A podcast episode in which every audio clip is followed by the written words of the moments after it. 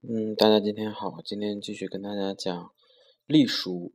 呃，这期呢，我们主要讲一下隶书的代表作品。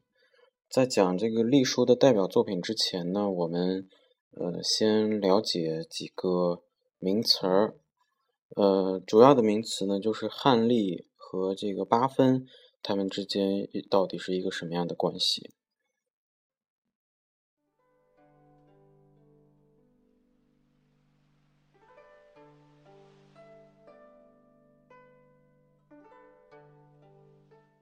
呃，隶书呢，我们都知道，就是它有一些别的称呼，比如说左书，还有一个叫分书。分，呃，因为它盛行于汉代呢，所以叫汉隶。这个分呢，是因为有好几种解释，最常用的解释呢，就是，呃，字方八分，呃，就是比较像那个，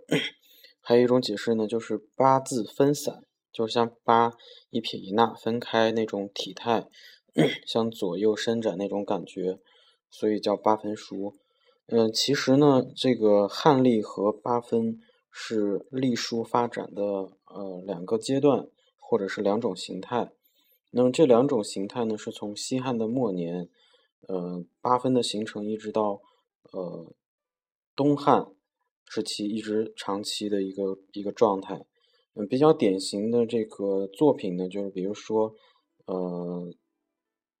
一公元。一八六年的这个张骞碑和这个公元一八五年的曹全碑，嗯，就是后者呢是八分书，呃，前者是汉隶。就汉隶和八分呢，虽然是两种笔画体系，但是呢，两两种体系呢是长期共存的，就是它可能根据地域或者是呃呃文化的差异、书写人的习惯而形成的这种感觉。嗯，包括到唐代一直。唐代本本朝代把这个隶书不叫隶书，叫八分。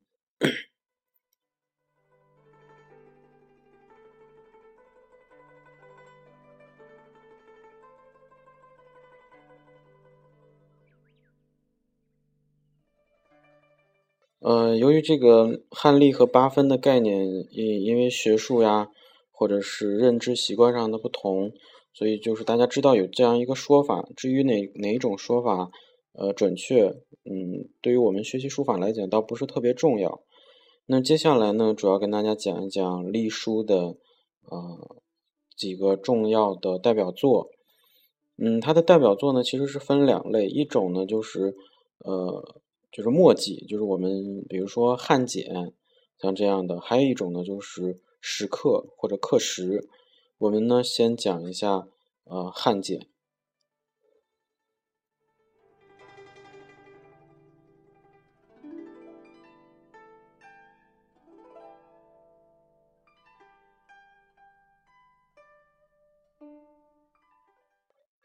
嗯，汉简呢，就是说，呃，是中国就是两汉时期留下来的这种简牍。呃，其实，在秦代也是有简牍的，我们把它叫秦简。秦汉简呢，其实是一个呃一种最真实的书写的材质体现的一种书写状态。就是学习隶书的朋友，除了学习我们经典的那些石刻之外，嗯，我个人呢比较建议大家写一些嗯汉简这样的墨迹，因为这种墨迹呢比较有呃真实的笔触。啊，包括书写者的那种情绪，包括那种很原生态的、没有经过呃刀刻修饰的这种东西，呃，非常值得了解。那么我们先讲一个，就是几个边塞汉简，因为汉简呢多半出土在这个呃西北边塞地区，比如说甘肃、嗯宁夏、陕西。呃，包括新疆、包括内蒙古这样的地方，所以，嗯，从它的地域上来讲，还是嗯比较有代表性的。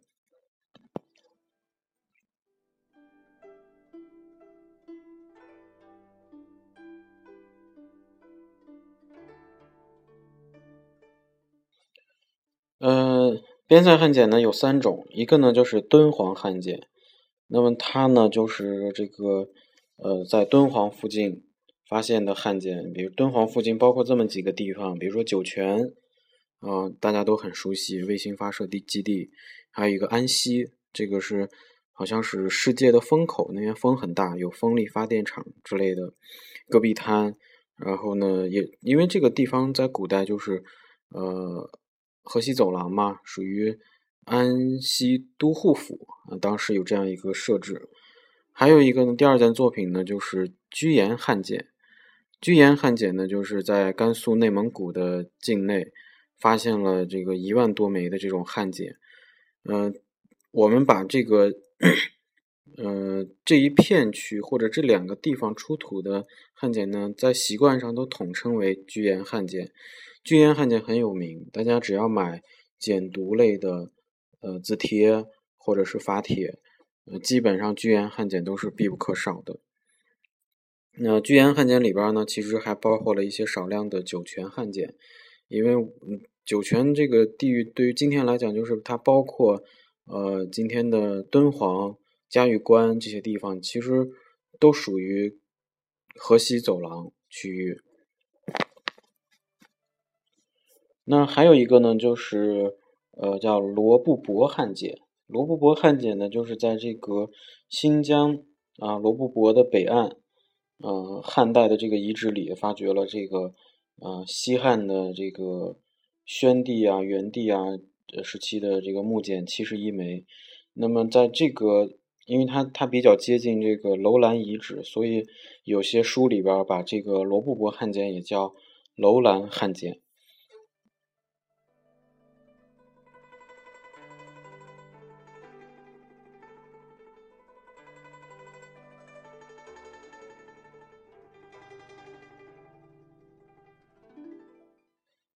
呃，汉简呢，就是汉代人在简牍上写隶书，那比较喜欢用这个粗重的长横啊、长撇呀、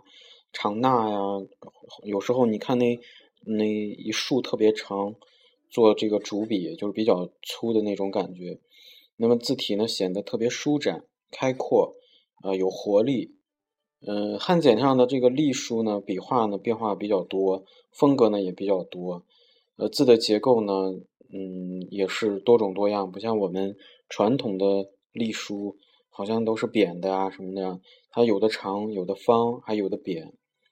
呃，所以呢，汉代人在写这个狭长的这个简牍上书写文字呢，其实是有一个约束的，就是那个竹简上吧，它有一个弧，就表面它有一个弧形，所以写的时候，它必须通过一两笔的这个主笔呢，来刹住它的笔画，所以就出现了它这种感觉。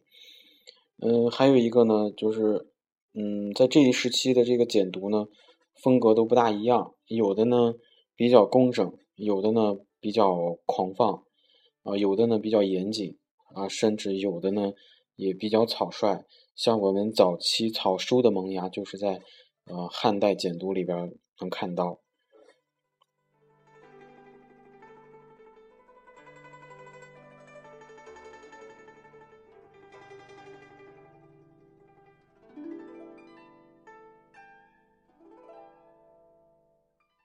除了我们讲的这个边塞汉简之外呢，还有就是，呃，在墓葬里边儿，嗯，发掘出来的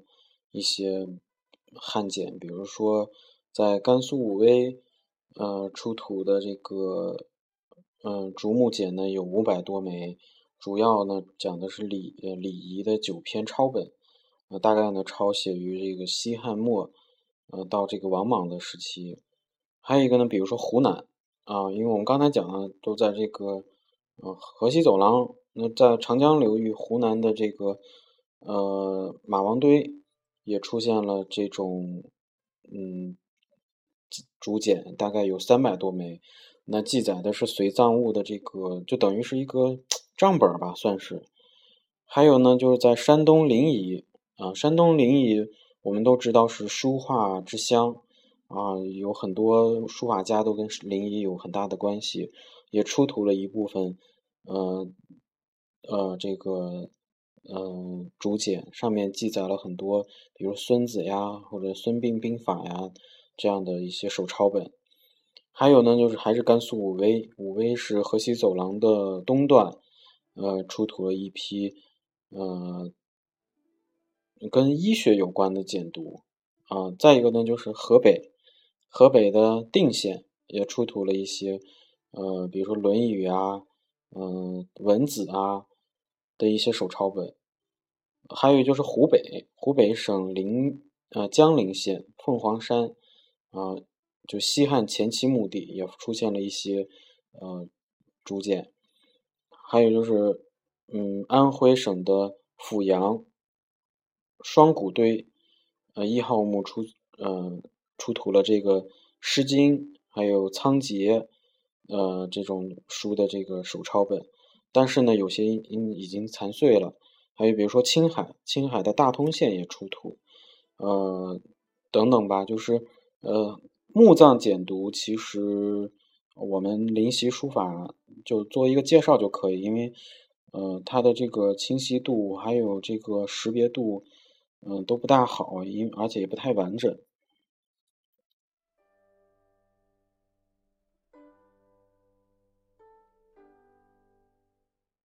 嗯，因为这个汉代的汉隶的它的体现方式很多，除了简牍之外呢，还有一种叫帛书，就是一种丝织品吧，就汉代的一种丝织品。呃，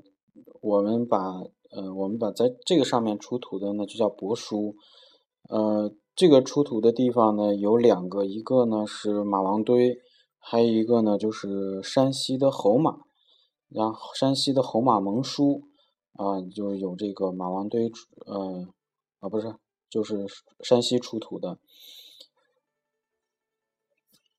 帛书呢，虽然不多，但是呢，它在书法艺术而言，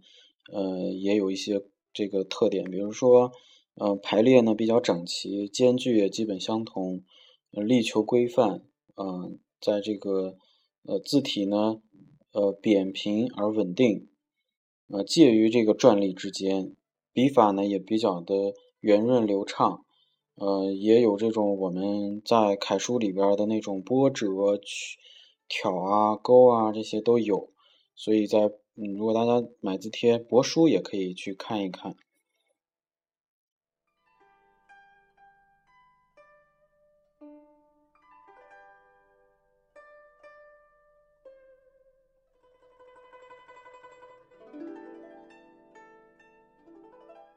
呃，因为这个我们